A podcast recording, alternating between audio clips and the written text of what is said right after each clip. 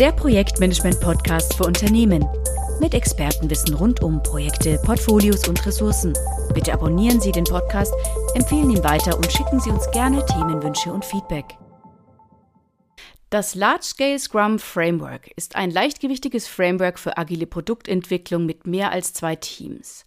Less kommt mit festen Regeln zur Aufbau- und Ablauforganisation, Leitfaden, zum Beispiel für die Einführung und vor allem Prinzipien, die als Orientierung gelten für die agile Arbeit in großen Organisationen. In der heutigen Episode soll es darum gehen, die Methode kennenzulernen. Was ist Less und was ist es nicht? Welches Rahmenwerk gibt Less agilen Organisationen vor und welche Stolpersteine gibt es auf dem Weg zu einer erfolgreichen Umsetzung? Diese Fragen beantwortet uns LESS-Experte Robert Briese. Er ist Coach, Berater und Trainer für agile und Lean-Produktentwicklung und arbeitet weltweit mit Personen, Teams und Organisationen an der Einführung agiler, schlanker Praktiken und eben auch an einer Verbesserung der organisatorischen Agilität.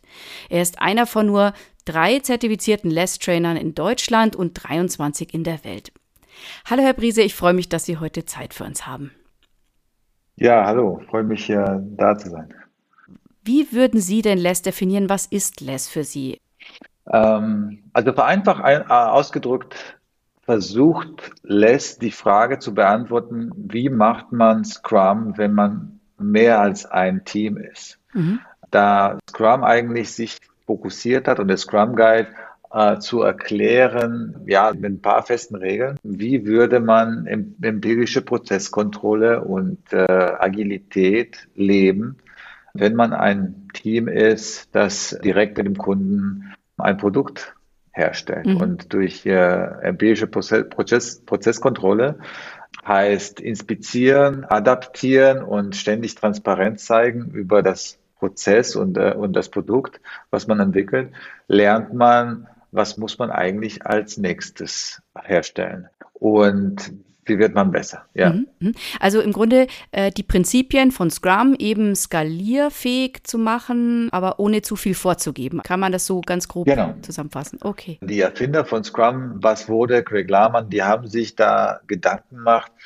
wie würde Scrum aussehen, wenn ich tatsächlich nicht nur ein Team äh, habe, das an dem Produkt arbeitet, sondern 10, 100, 1000. Es geht, und das ist sehr wichtig, es geht nicht darum, dass ich Scrum-Teams habe, die mit Scrum arbeiten oder nach Scrum arbeiten und dann darauf äh, eine ähm, zusätzliche Regeln aufsetze, die dazu helfen, dass sich die Teams irgendwie miteinander synchronisieren mhm. und dass am Ende das richtige Produkt rauskommt. Mhm. Darum geht's nicht. Es geht darum, wie kann man etwas abbilden, was am Ende immer noch Scrum ist, obwohl da mehrere Teams sind. Also das Gesamtkonstrukt sollte Scrum sein oder sehr, sehr ähnlich zu dem, was in Scrum mit einem Team passiert. In Less zum Beispiel gibt es kein Product Owner mehr auf Teamebene. Es gibt nur ein Product Owner für das Gesamtprodukt. Mhm. Es gibt ähm, äh, nur ein Product Backlog für das Gesamtprodukt. Und interessanterweise ist es etwas, was auch im, äh, im Scrum Guide äh, erwähnt wird, dass mhm. wenn man ein Produkt jetzt mit mehreren Teams macht, man nur ein Product Owner und, äh, und ein äh, Product Backlog hat. Mhm. Aber die Realität ist tatsächlich, dass ähm, äh, in der Praxis viele das Scrum-Konstrukt nehmen, äh, so wie sie es kennen und vervielfältigen. Äh, mhm. vervielfältigen, ja. genau. Sie mhm. bauen dann halt Scrum-Teams und dann versuchen die Frage zu beantworten, wie kann man sich organisieren, wenn man mit Scrum-Teams arbeitet, dass äh, man halt agile Produktentwicklung macht. Mhm. Und äh, da folgt äh, Lesson anderer Ansatz. Mhm. Naja, macht ja auch Sinn, dass es nur einen Product Owner gibt, der für das Endprodukt dann verantwortlich ist, weil sonst hat man ja so viele Einzelinteressen wieder, äh, denke ich mal, genau. oder? Mhm. Und es macht es auch schlanker natürlich, ja, klar. Ganz genau. Was ist denn das Besondere an LESS auch im Vergleich zu anderen Frameworks zur Skalierung von Teamarbeit? Also was sind Möglichkeiten, aber auch Grenzen vielleicht? Mhm. Also äh, um die Frage zu beantworten, äh, ich denke, LESS unterscheidet sich wirklich sehr stark von vielen anderen äh, Skalierungsframeworks in dem, in dem Punkt, weil eigentlich kann man LESS gar nicht als Skalierungsframework sehen, sondern wir mögen eher den Namen ein Deskalierungsframework. Mhm. Wie Sie ja gesagt haben, es geht nicht darum, dann das Ganze zu komplizieren und über Scrum hinaus zusätzliche Regeln zu entwickeln, der, die dazu helfen sollen, für, für die Zusammenarbeit und die Abstimmung zwischen den Teams und so weiter, sondern es geht darum, eigentlich das Ganze schlanker zu machen. Mhm. Und wir haben das Gefühl, dass die meisten sogenannten Skalierungsframeworks die Frage versuchen zu beantworten, ähm, wie kriege ich Agilität in der Organisation mit Scrum und wie kann ich, wie kann ich äh, Agilität durchführen in unseren komplexen Organisationen. Ja?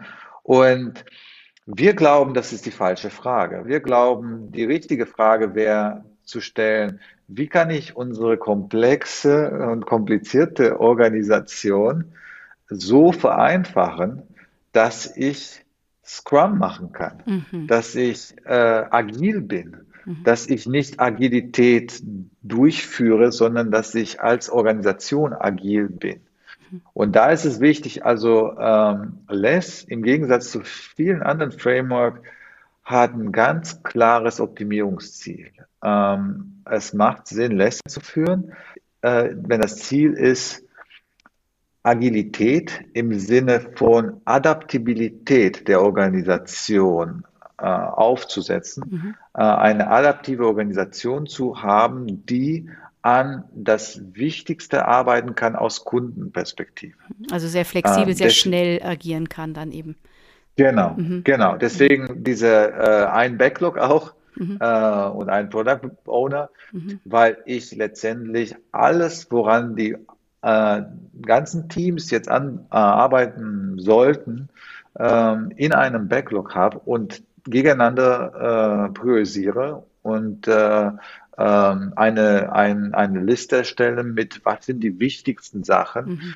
Und die Teams, ähnlich wie in Scrum, äh, nehmen sich die Arbeit, die kriegen nicht die Arbeit zugewiesen, sondern nehmen sich die Arbeit von oben nach unten mhm. und müssen äh, zum Teil auch neue Skills sich aneignen, lernen, damit sie wirklich an den wichtigsten Sachen arbeiten. Mhm.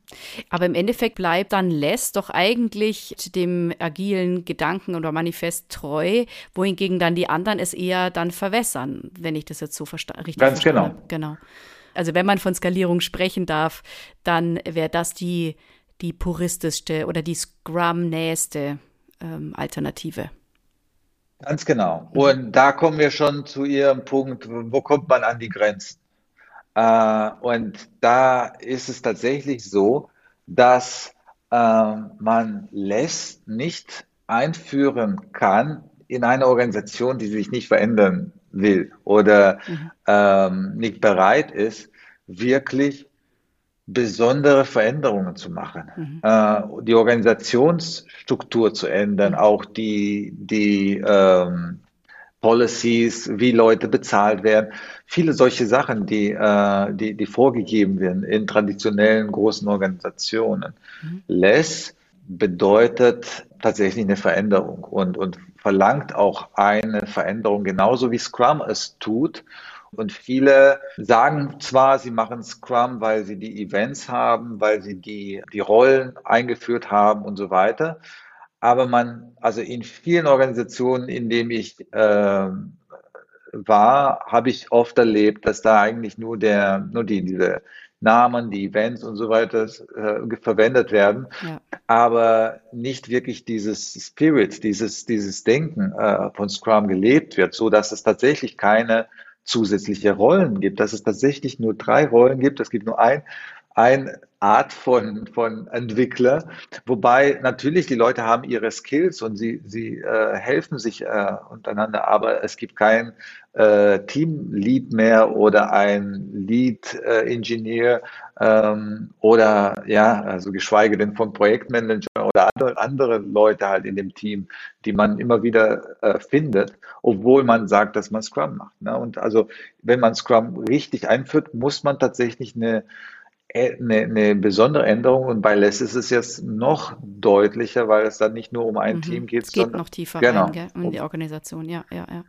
Wie haben Sie denn da die Erfahrung gemacht? Also was, was ich kenne, ist, dass Unternehmen ja oder generell jede Organisation und der Mensch an sich ja sowieso erstmal gerne im alten Fahrwasser bleibt. Das heißt, eine Organisation, die jetzt äh, agil werden möchte und die eigentlich liebäugelt mit Less, die, wie sich das vorstellen kann, ähm, wie kriegt man denn dann so eine Organisation tatsächlich da reingehoben? Also wie schafft man das, die Leute dann tatsächlich ja. umzu, äh, das Umdenken zu bewirken oder diesen Kulturwandel? Wie kriegt man sowas hin? Ja, das ist eine super Frage. Also das ist natürlich sehr, sehr schwierig und es gibt unterschiedliche Ansätze. Ähm, auf der einen Seite bin ich überzeugt, dass wenn, wenn das äh, äh, Unternehmen, die Verantwortlichen merken, hey, ähm, mit der alten Arbeitsweise kriegen wir es nicht hin, mhm. dass wir so ähm, am Markt uns beweisen, wie wir es brauchen ähm, um tatsächlich erfolgreich zu sein. Ähm, das heißt, wir müssen nach neuen Möglichkeiten schauen. Wir müssen wirklich radikale Änderungen machen. Mhm. Das ist ein, ein äh, sehr guter Faktor. Wir kennen das ja auch selber, ne? als persönlich. Ja. Äh, wenn der Painpoint groß genug wird, bewegt man es sich. Es muss, ja. genau. Genau. genau. Wenn ja. man plötzlich merkt, halt irgendwie gesundheitlich geht es einem schlecht, dann, dann, mhm. dann fängt man an, tatsächlich also auf die Gesundheit zu achten, Sport zu machen, zu essen. Mhm. Also ein, ein, ein wichtiger Punkt in, in Veränderung äh, könnte natürlich sein, die, dass, dass man realisiert, mit der jetzigen Arbeitsweise und, und Ansätze äh, ist man nicht. Ist man nicht mehr äh, wettbewerbsfähig, ja, genau. Mhm. Genau, genau. Oder äh, eine andere Alternative, die ich manchmal praktiziere, ist dann halt die Leute immer wieder zu challengen, immer wieder zu fragen, äh, was äh, also äh, ob, ob die alte Arbeitsweise letztendlich zum eher zum Erfolg führt oder ob man da eher umdenken sollte. Ja, mhm. und äh, das ist auch ein möglich, möglichen Weg. Äh, bei einem meiner Kunden habe ich dann halt zwar angefangen mit mehreren Teams und ein äh, mehr oder weniger falsches gemeinsames Product Backlog zu arbeiten, weil es ja äh, zwar auf Papier so aussah, als es wäre es als ein gemeinsames Backlog, aber es wurde zusammengestellt aus dem, was die einzelnen Teams sich als Arbeit äh, ausgedacht haben. Ne? also nicht von Ende oben nach unten, sondern von unten nach oben. Genau. genau. Von, von, unten nach oben hat man das, das Backlog aufgesetzt und man hat zwar immer gesagt, naja, wir, wir machen, wir haben ein Produkt Backlog, ähm, aber die einzelnen Teams haben halt die Arbeit dann halt da rein reingestellt. Äh, und die einzelnen Team Product Owners haben dann halt so diese Arbeit dann priorisiert und da reingestellt. Und die Teams haben sich dann halt nur das gepickt, was sie auch refined haben, also mhm. äh, unabhängig davon, wo es im gemeinsamen Backlog war. Ja, und dann habe ich immer wieder die Frage gestellt, ist das okay, dass wir, sage ich mal, unwichtige Sachen, also ich, ich habe eigentlich die, die Product Owner zusammengebracht und habe sie dazu immer wieder gechallenged, dass sie überlegen, stimmt diese Priorität mhm. oder gibt es tatsächlich bestimmte Sachen, die wichtiger sind? Und wir haben uns dann dieses gemeinsame Backlog tatsächlich angeguckt und neu priorisiert über alle, äh, alle äh, Anforderungen hinaus. Und das hat dazu geführt, dass man dann plötzlich das, den, den, den Druck hatte, mhm. jemand muss über alles entscheiden. Und so haben wir eigentlich einen echten Product Owner gekriegt in der mhm. Organisation, weil es äh, sonst immer wieder nur Diskussionen gab. Also Sie mussten quasi erstmal aufzeigen, wo es zu Problemen kommt, bis die Organisation genau. bereit war, eben diese Rolle des übergeordneten Product Owners zu etablieren. Genau. Ich habe denen gezeigt, dass sie so an zum Teil unwichtige Sachen äh, arbeiten und dass wir aus Teamsicht genu immer genug Arbeit haben, an dem man arbeiten kann. Aber wenn man versucht, das Ganze wirklich zu sortieren nach der Wichtigkeit, dann merkt man plötzlich, dass es Teams gibt, die aus globalen Sicht an unwichtiges äh, arbeiten, während auf lokalen Sicht äh, mhm. ist man optimiert und ja, man arbeitet da. Und das ist halt was ist lässt mhm. immer genau und lässt zeigt das ziemlich deutlich, wenn man damit arbeitet. Wir haben vorhin ja die Grenzen schon mal angesprochen, vor allen Dingen, die in der, ja, in der, in der Bereitschaft liegen des Unternehmens, dann tatsächlich umzustrukturieren und richtig Veränderungen vorzunehmen. Gibt es denn noch andere Grenzen, die Less äh, hätte als Framework? Wann kann man Less nicht einsetzen? Wann ist es nicht ratsam? Jetzt mal abgesehen davon, äh, dass wir natürlich, wenn wir wasserfallartig arbeiten, ist es natürlich dann klar nicht die richtige Methode, aber vielleicht auch im Agilen gibt es Fälle, wo Sie sagen, da würden Sie jetzt Less nicht empfehlen, auch wenn die Bereitschaft da ist, des, Ort, des Unternehmens sich zu ändern. Ja, also wie ich gesagt habe, äh, Less hat ganz klare Optimierungsziele gegenüber anderen Frameworks äh, ist Less und man kann eigentlich auch diese Ziele, äh, die Regeln erklären, die Less-Regeln erklären und zeigen, äh, dass sie tatsächlich dafür da sind, um diese Ziele zu optimieren. Und das ist Adaptabilität äh, und Kundenwert mhm. zu äh, optimieren. Mhm. Also die Fähigkeit als Organisation zu lernen und adaptiver zu sein und wirklich aus Kundensicht äh, oder Unternehmenssicht an den wichtigsten Sachen zu arbeiten. Und wenn das wichtig ist, dann äh, ist Less ziemlich sicher das eine des besten Frameworks, was man nutzen kann, äh, um agil zu arbeiten. Wenn man das in Kauf nimmt, tatsächlich diese ganzen ähm, äh, Organisations- Veränderungen, was natürlich sehr viel Kraft und, und Mühe kosten und schwierig äh, umzusetzen sind.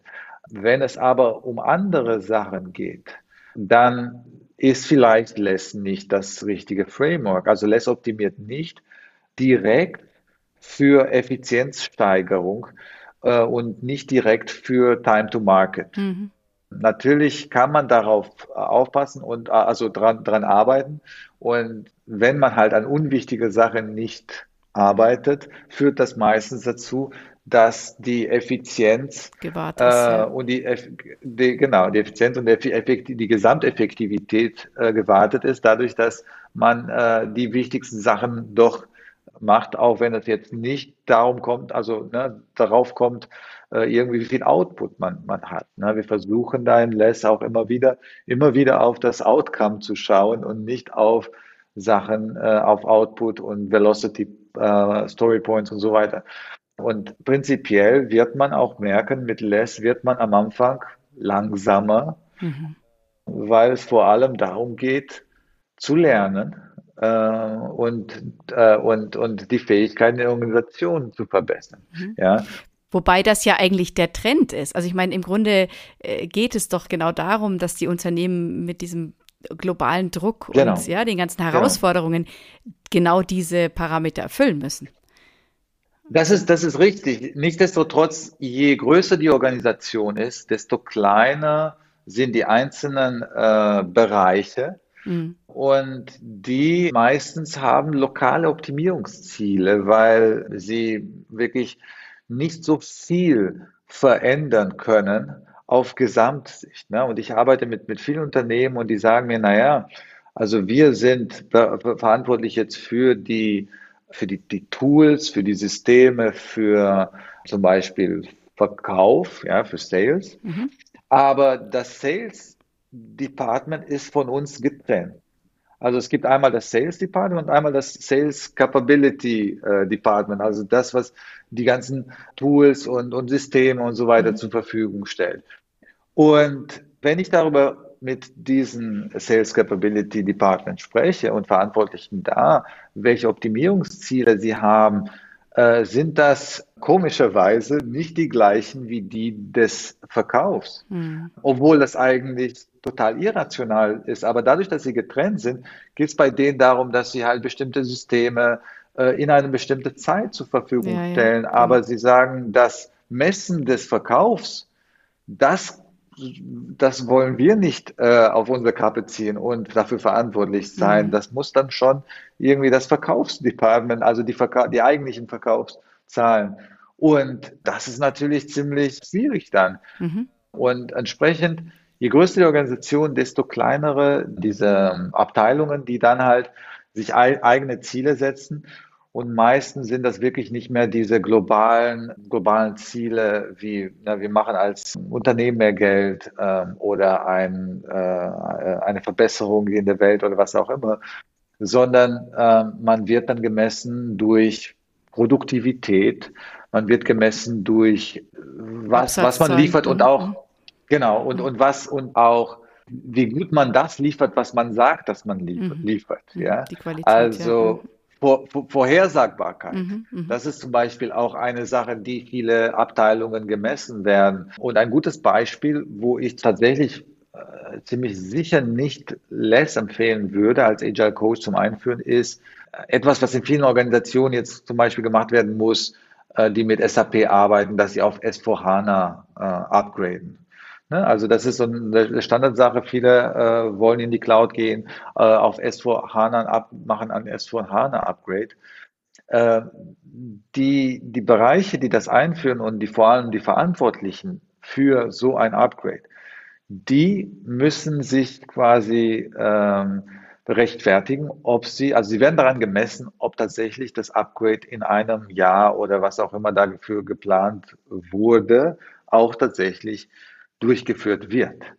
Es wird nicht gemessen, ob das neue abgegradete S4HANA tatsächlich erstmal, also viel mehr Mehrwert bringt als davor, weil die Entscheidung ist gemacht worden, äh, wir bleiben jetzt nicht on-premise, wir gehen in die Cloud und das, was wichtig ist für den Manager, für alle eigentlich, ist das Upgrade in eine bestimmte Zeit durchzuführen. Das hat nichts mit Adaptivität und Kundenwert zu tun. Und ja. da würde ich nicht empfehlen, sowas wie Less einzuführen. Da macht es Sinn, sich safe anzuschauen. Da macht es Sinn zu schauen, ja, also SAP hat selber da natürlich auch ihr sogenanntes agiles Framework, es äh, äh, Activate und ähm, da zu schauen, welche Kombination, also wahrscheinlich würde ich es vielleicht nicht tatsächlich im Wasserfall machen, aber so in Kombination mit Safe macht das wahrscheinlich Sinn. Mhm. Aber ich brauche keine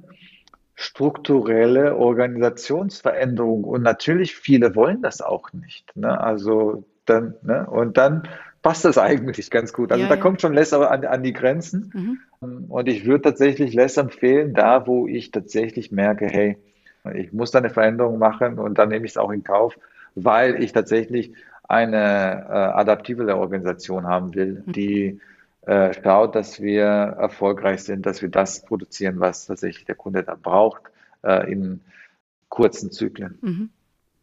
Ja, sehr gut. Haben Sie da für uns ein Beispiel, dass Sie uns vielleicht kurz mal ja, erklären können, wie legen Sie los mit so einer Einf Einführung? Wo muss es losgehen? Wie geht es weiter? Was sind weitere wichtige Schritte? Genau, also es gibt ja, wie, wie gesagt, unterschiedliche Ansätze. Ich habe zwei größere Einführungen begleitet. Eine war eher kleiner, von drei auf sieben Teams sind wir gestiegen, aber auch von Anfang an haben wir das erstmal diese drei Teams äh, komplett neu aufgesetzt. Und das ist ein wichtiger Punkt, was man eigentlich in jeder Less Adoption machen muss. Also man startet fast, also immer würde ich starten mit Training und mit so Workshops, wo man halt äh, ähm, darüber spricht, was bedeutet Agilität. Äh, man spricht über wichtige Prinzipien der agilen Produktentwicklung, über Lean Thinking, Toyota Production System, was können wir daraus lernen, wie, wie verhält sich ein Manager in einer agilen Organisation, über äh, Warteschlangentheorie und Sachen, die einen wirklich großen Impact in agilen Organisationen haben. Also nicht unbedingt jetzt einfach nur diese Prozesse und, äh, und Rollen in, in Less, sondern über übergeordnete Prinzipien, dass man tatsächlich versteht, was man unter Agilität, mhm. äh, was man mit Agilität meint und erreichen will. Und dann auch, dass man sich selber so ein bisschen erklärt und auf die Idee kommt, warum es eigentlich kontraproduktiv ist, mit mehreren Teams, mit einzelnen Backlogs zu arbeiten, statt mit einem gemeinsamen Backlog. Und das wäre halt immer so der erste Schritt. Mhm. Äh, also die also Aufklärung also und die Einführung Aufklärung. in das, in das LESS-System oder in die, in die Denkweise. Genau, das wäre mhm. tatsächlich immer das, das Erste, was wir empfehlen würden, machen, äh, wollen. Und es gibt viele, die da über diesen Schritt äh, leider springen und am Ende beißt sich die Katze im Schwanz, ja, also ja, weil ja. man das alles aufholen muss, äh, was man dann halt nicht wirklich verstanden hat. So, das, das wäre so der, der Nummer eins oder Nummer null Schritt, nennen mhm. wir das eigentlich. Mhm. Und dann geht es eigentlich darum, ähm, eine Organisation, äh, also erstmal das, das Produkt zu definieren und zu schauen, äh, was ist das Produkt, an dem man diese Organisationsänderungen macht. Und das ist sehr wichtig, weil äh, wir würden nie empfehlen, Less für die Gesamtorganisation einzuführen, zumindest nicht von heute auf morgen mhm. einen Wechsel auf Less für die Gesamtorganisation, weil, wie ich ja gesagt habe, das ist erstmal ein starkes Rütteln an, an alte Systeme und das könnte sehr, sehr gefährlich sein. Mhm. Ähm, ne, wenn, wenn plötzlich so. Sich alles äh, man, ändert, ne? Also, ja. Genau, sich alles ändert, ja. Und äh, deswegen wäre es halt gut, erstmal in einem kleineren Bereich anzufangen, da zu lernen, das da richtig gut zu machen und dann halt die Produktdefinition zu erweitern. Also mhm. heißt mit einem kleinen Produkt zu starten, ähm, aber idealerweise je größer die Produktdefinition, also quasi alles, was man dann halt aus der Organisation macht, desto äh, größer die Chance auch, dass man wirklich aus Gesamtunternehmen an den wichtigsten Sachen arbeitet. Genau. Und dass man dann wirklich ja. adaptiv als Gesamtorganisation adaptiv wird dann. Mhm. Ja. Genau, genau. Also das erste ist dann halt nach dem äh, Aufklärung und so weiter dann die, die Produktdefinition und die Entscheidung, in welchem Bereich, weil welche Abteilungen alle zusammenhängen, die an diesem Produkt äh, arbeiten. Mhm. Ähm, dann würde man die, äh, ein, ein Backlog erstellen ja, für dieses Produkt. Ähm, meistens ist es ja, äh, sind es ja existierendes. Also es wird immer ein existierendes Produkt sein, mhm. was halt geändert wird. Ne? Ja. Weil äh, wir würden nie empfehlen, Less für ein neues Produkt zu machen. Zumindest nicht, also das, das Standard-Less, wenn dann halt das. Also nicht zum Lernen, also nicht, nicht genau. als, als Tutorial-Projekt sozusagen, ja. Ähm, ich meine, für ein neues Produkt würde man immer mit Scrum starten. Ne? Mhm. Und äh, äh, ne? oder wie wir aus Spaß immer sagen, One Team Less, weil Less ist Scrum, äh, also ein Team Less ist Scrum äh, und äh, wenn ich ein neues Produkt starte, würde ich immer mit Scrum starten und nicht mit fünf Teams. Mhm. Äh, und danach, wenn, sobald ich die Hypothese, die ich für das Produkt habe, warum die Leute sowas brauchen und so weiter, äh, sobald ich das verifiziert habe, kann ich dann halt und merke, da ist sehr großen Anfrage auf dem Markt, dann würde ich, äh, würde ich größer werden. Mhm. Aber genau, aber ich würde nicht sofort ein, für ein neues Produkt mit, mit äh, 15 Teams machen. Das macht überhaupt keinen Sinn. So, aber für existierende Produkte, die es schon gibt und wo eigentlich, wo man merkt, man ist wirklich nicht agil, dann äh, macht es Sinn, halt von der jetzigen äh, Arbeitsweise auf Less umzusteigen. Und mhm. dann, wie gesagt, würde man erstmal mit dieser äh, Aufklärung äh, arbeiten, dann überlegen, was ist tatsächlich, welches Produkt, welche Produktdefinition nimmt man dann mhm. und wer müsste dann tatsächlich, äh, welche Skills braucht man, um dieses Produkt zu, äh, zu erstellen. Und die existierenden Backlogs müsste man halt wegschmeißen, weil die meistens immer auf Komponentenebene sind ja. oder auf äh, zu klein. Und man würde ein kundeszentriertes Product Backlog neu erstellen, mhm. was wir meistens in Less in einem initialen Workshop von zwei bis drei Tagen machen. Wir nennen das Initial Product Backlog Refinement mhm. und erstellen ein neues Product Backlog. Und anschließend äh, werden dann halt die Teams definiert. Und auch in Less, wir möchten das agil machen. Und den besten Verfahren, den wir bis jetzt gefunden haben, ist sowas wie ein Self-Designing Team Workshop. Heißt, wir übergeben den Teams die Verantwortung und die Aufgabe, sich in einzelne Gruppen zu bilden, mhm. in den Teams, in denen sie arbeiten wollen, äh, statt dass die Managers oder jemand anders sie zusammenstellt. Und funktioniert das auch? Weil ich könnte mir vorstellen, dass dann teilweise das auch wieder ja sehr menschlich ist, ähm, dass man dann, ja. was ich mit seinem Kollegen, mit dem er schon immer äh, gearbeitet hat, halt gerne auch da dann wieder zusammen ist und das vielleicht aber nicht unbedingt die Skill-Komponenten erfüllt. Also aus der Skill-Sicht äh, dann gesehen ist. Genau. Mhm. Also äh, die Skills werden tatsächlich vorgegeben, aber auch wieder idealerweise nicht von den Managern oder von jemand anderem, sondern von den Teams. Also wir Mhm. fragen erst die Teams, bevor wir sie bitten, sich zusammenzustellen. Zu, zu, äh, zu stellen.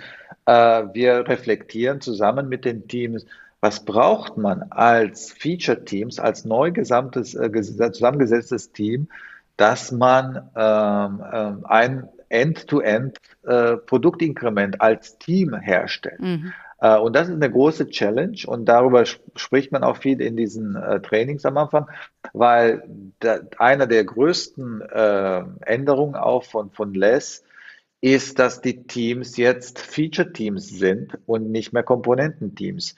Heißt, sie arbeiten nicht nur an, an einem Teil des Gesamtproduktes und müssen irgendwie organisiert werden, dass äh, nachdem ihr Teil gemacht wird, jemand anderes das übernimmt, sondern sie werden in der Lage gesetzt, äh, dass sie sich so äh, bauen, dass, dass äh, sie end-to-end kleine Produktteile erstellen und auch live setzen können. Ne? Und das ist, das ist ein Konzept, da muss man sich ein bisschen mit beschäftigen. Am Mhm. Anfang hat man den Irrglauben, dass alle Feature-Teams alle Arten von Features bauen sollten, was nicht der Fall ist. Das heißt, kann, man kann immer noch spezialisiert sein und man Mhm. wird nicht unbedingt als ein Team an alle Komponenten, die es gibt, arbeiten, sondern nur an ein paar. Aber es ist Und ganzheitlicher Skills, gedacht, ja, genau, insgesamt. Genau, Mhm. genau, genau. Und diese Skills würden dann halt die Teams definieren. Und dann müssen sie sich auch so zusammensetzen, dass die Skills da Da sind, Äh, okay. da, das Mhm. ist das, genau, dass die Skills da sind. Und dann äh, ist es auch total okay, wenn die Leute, die sich kennen, auch zusammen in einem Team äh, weiterarbeiten oder die Leute, die sich mögen, weil wir glauben auch, äh, das ist auch der Punkt, wir glauben, ein Team, was was sich mag, was gut miteinander klarkommt, wird und, und auch sich kennt nach Mhm. einer gewissen Zeit, wird ein anderes Team, was die super Skills hat, aber eigentlich überhaupt sich nicht kennt und Mhm. vielleicht gar nicht mögt, äh, immer outperformen, Mhm. also immer besser sein. Ja, Ja. ja. Und äh, genau, also das, das ist nicht einfach, äh, muss ich auch sagen. So ein, Mhm. so ein äh, Self-Design Team Workshop, das dauert ein bisschen ähm, und, und äh, ist sehr ungewöhnlich für viele am Anfang. Mhm. Äh, aber wir haben sehr, sehr, sehr gute Ergebnisse damit. Okay. Mhm. Und das ist eigentlich der Ablauf. Also das sind so die wichtigsten Sachen vor dem Start. Und dann kann man eigentlich schon starten. Und das Mhm. ist so eigentlich der saubere, aufgesetzte Less Adoption Start. Mhm. Den haben wir zum Beispiel bei BMW gemacht. Ja, also da haben wir das eigentlich so bei der Book aufgesetzt und, und immer größer skaliert von acht Teams, mit denen gestartet wurde, auf 16, Mhm. auf 32 äh, und äh, mittlerweile über 100 Teams, die daran arbeiten. In, in anderen Bereichen äh, habe ich selber als Coach gemerkt, wenn ich jetzt ankomme mit, wir müssen jetzt hier ja die, die ein, ein neues Product Backlog erstellen, wir müssen die Product Owner loswerden im Sinne von die Teams Product Owner können keinen Mehrwert liefern in einer Less-Organisation, weil wir eigentlich nur ein Product Backlog und ein Product Owner brauchen. Da habe ich gemerkt, sowas äh, kann ich nicht ändern. Ich, äh, wir haben tatsächlich die, die Team-Setup geändert, ge geändert am, am Anfang, aber andere Sachen habe ich dann nach und nach eingeführt. Das kann man auch im Detail nochmal lesen. Es gibt einige Case Study, die äh, von BMW, die ich Mhm. gerade erwähnt habe, die äh, da, wo ich maßgeblich bei der Einführung Mhm. beteiligt war, ist die von äh, Systor, heißt das. Den Namen musste ich Mhm. leider äh, faken.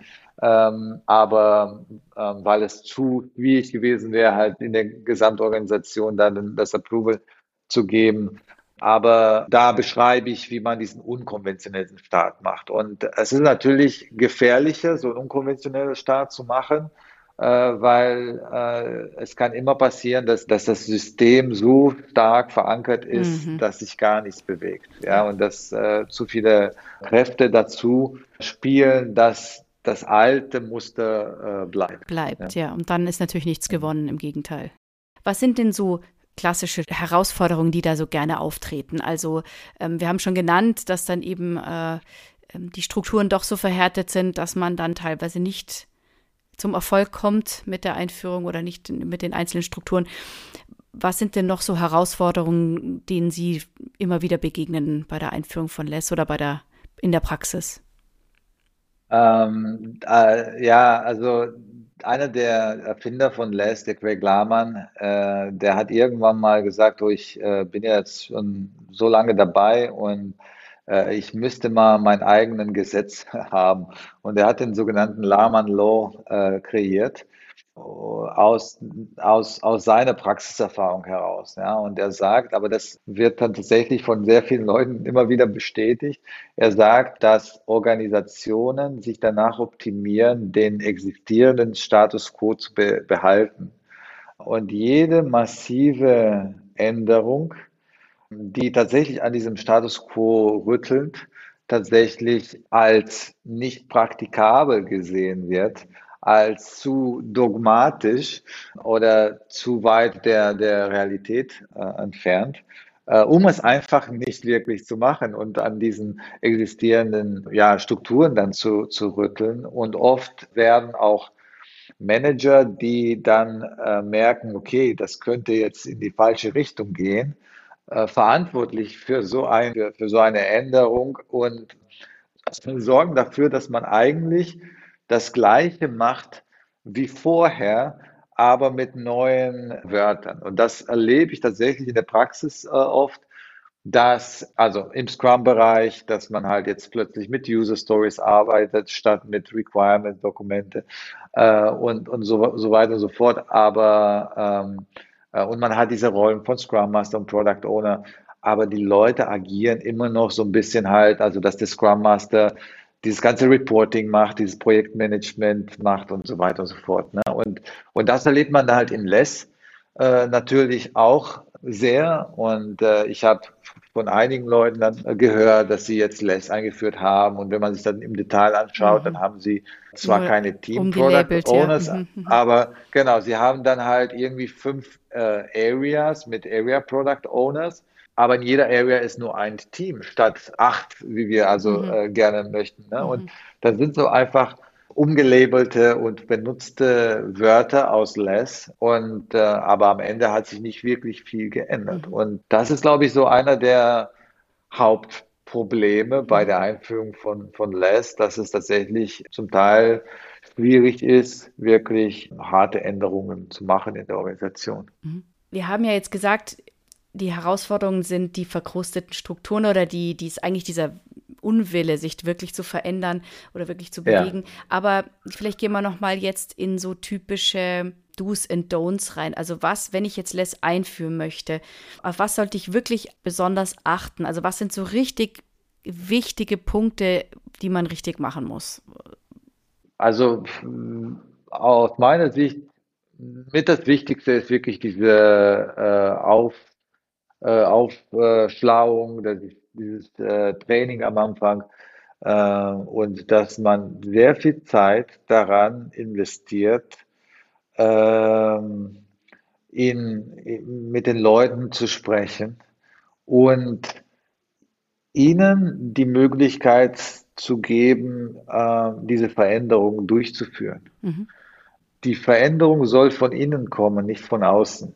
Und es sollte halt tatsächlich der Wille äh, von jedem Einzelnen in dieser Adoption, dass man halt sich in Richtung Less oder agiles Arbeiten bewegen will und nicht Less mhm. als äh, irgendwie als was gegebenes Framework, was man dann halt äh, einfach nur anpasst, so wie oft Spotify, das Spotify-Modell eingeführt wird, äh, mhm. als okay, das ist ein Modell, das hat bei Spotify funktioniert und dann wird mhm. es auch bei uns funktionieren, mhm. sondern dass die Leute sich wirklich damit beschäftigen, dass sie das erklären können, so dass sie so weit sind, dass sie das selber sich und anderen erklären können, warum es funktionieren kann und warum es besser funktionieren sollte als die traditionelle Arbeitsweise mhm. und dass sie selber überzeugt werden, nicht jetzt Less per se einzuführen, sondern dieses agile Arbeiten inspiriert von, mhm. inspiriert von Less. Mhm. Ich glaube, das ist das, äh, das A und O, um überhaupt damit erfolgreich zu mhm. sein. Dass man sich wirklich mit dieser Idee von Less und Scrum ja im Endeffekt als Basiskonstrukt ähm, damit äh, einfach nochmal auch richtig beschäftigt.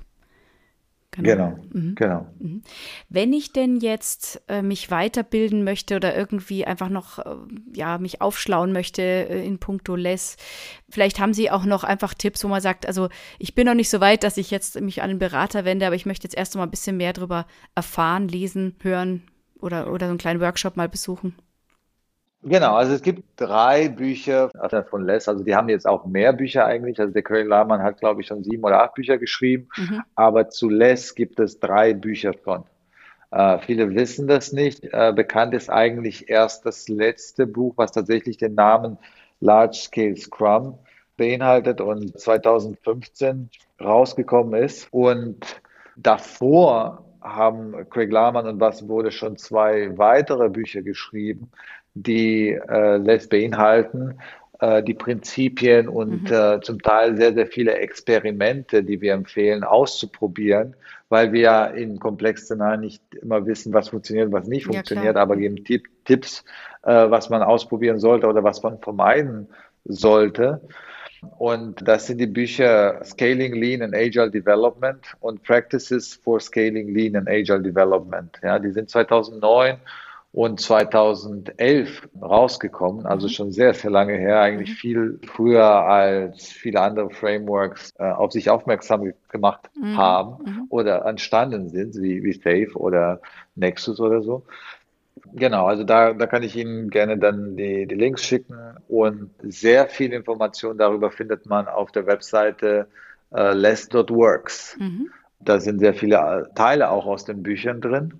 Und da kann man sehr viel darüber lernen. Da gibt es auch äh, über 20 Case Studies, so wie die zwei, die ich äh, erwähnt habe. Mhm. Da, da sind tatsächlich Trainer, die äh, im Detail schreiben, wie sie es eingeführt haben. Mhm. Und das ist tatsächlich auch so ein bisschen ein großer Unterschied zu anderen Frameworks. Ich weiß nicht, wie viele hundert und tausend äh, Safe Trainer es gibt. Aber das ist halt schon ein Zertifizierungsmodell, der ähm, ziemlich ja so einfach ist im Sinne von, dass man da halt ein, ein Trainerschein wird, äh, ist bei LES tatsächlich eine ziemlich schwierige Hürde. Mhm. Deswegen gibt es ähm, auch nicht so ähm, viele, oder? Gibt, mhm. deswegen gibt's, gibt es nur mhm. 23 in, in der Welt, mhm. weil Craig und Bass wollen kein Trainer akzeptieren, egal wie gut der sich mit Scrum und Less auskennt, äh, theoretisch, wenn dieser nicht praktische Erfahrung hat, mhm. letztendlich mhm. das mal gemacht hat und darüber eine Case Study geschrieben hat. Mhm. Ja, und mhm. deswegen, ähm, alle Trainer haben eine Case Study geschrieben und die kann man da finden. Und äh, da kann man wirklich lernen, wie hat man das dann in der Praxis äh, eingeführt und äh, was was ist passiert, was, was hat funktioniert, was hat nicht funktioniert. Genau, also das findet man da. Und dann auch die, die Links zu, zu Trainings. Äh, viele von den Trainings, von den, von den Trainern machen dann Workshops. Ähm, und äh, ja, da äh, findet man genug äh, solche Listen. Material. Genau. Mhm. Sehr schön. Genau. Jetzt vielleicht nur ganz kurz zum Abschluss. Ich frage das immer sehr gerne. Ihre last famous words. Mit was sollen die Zuhörer heute hier rausgehen? Was sollen sie unbedingt mitnehmen in puncto Less?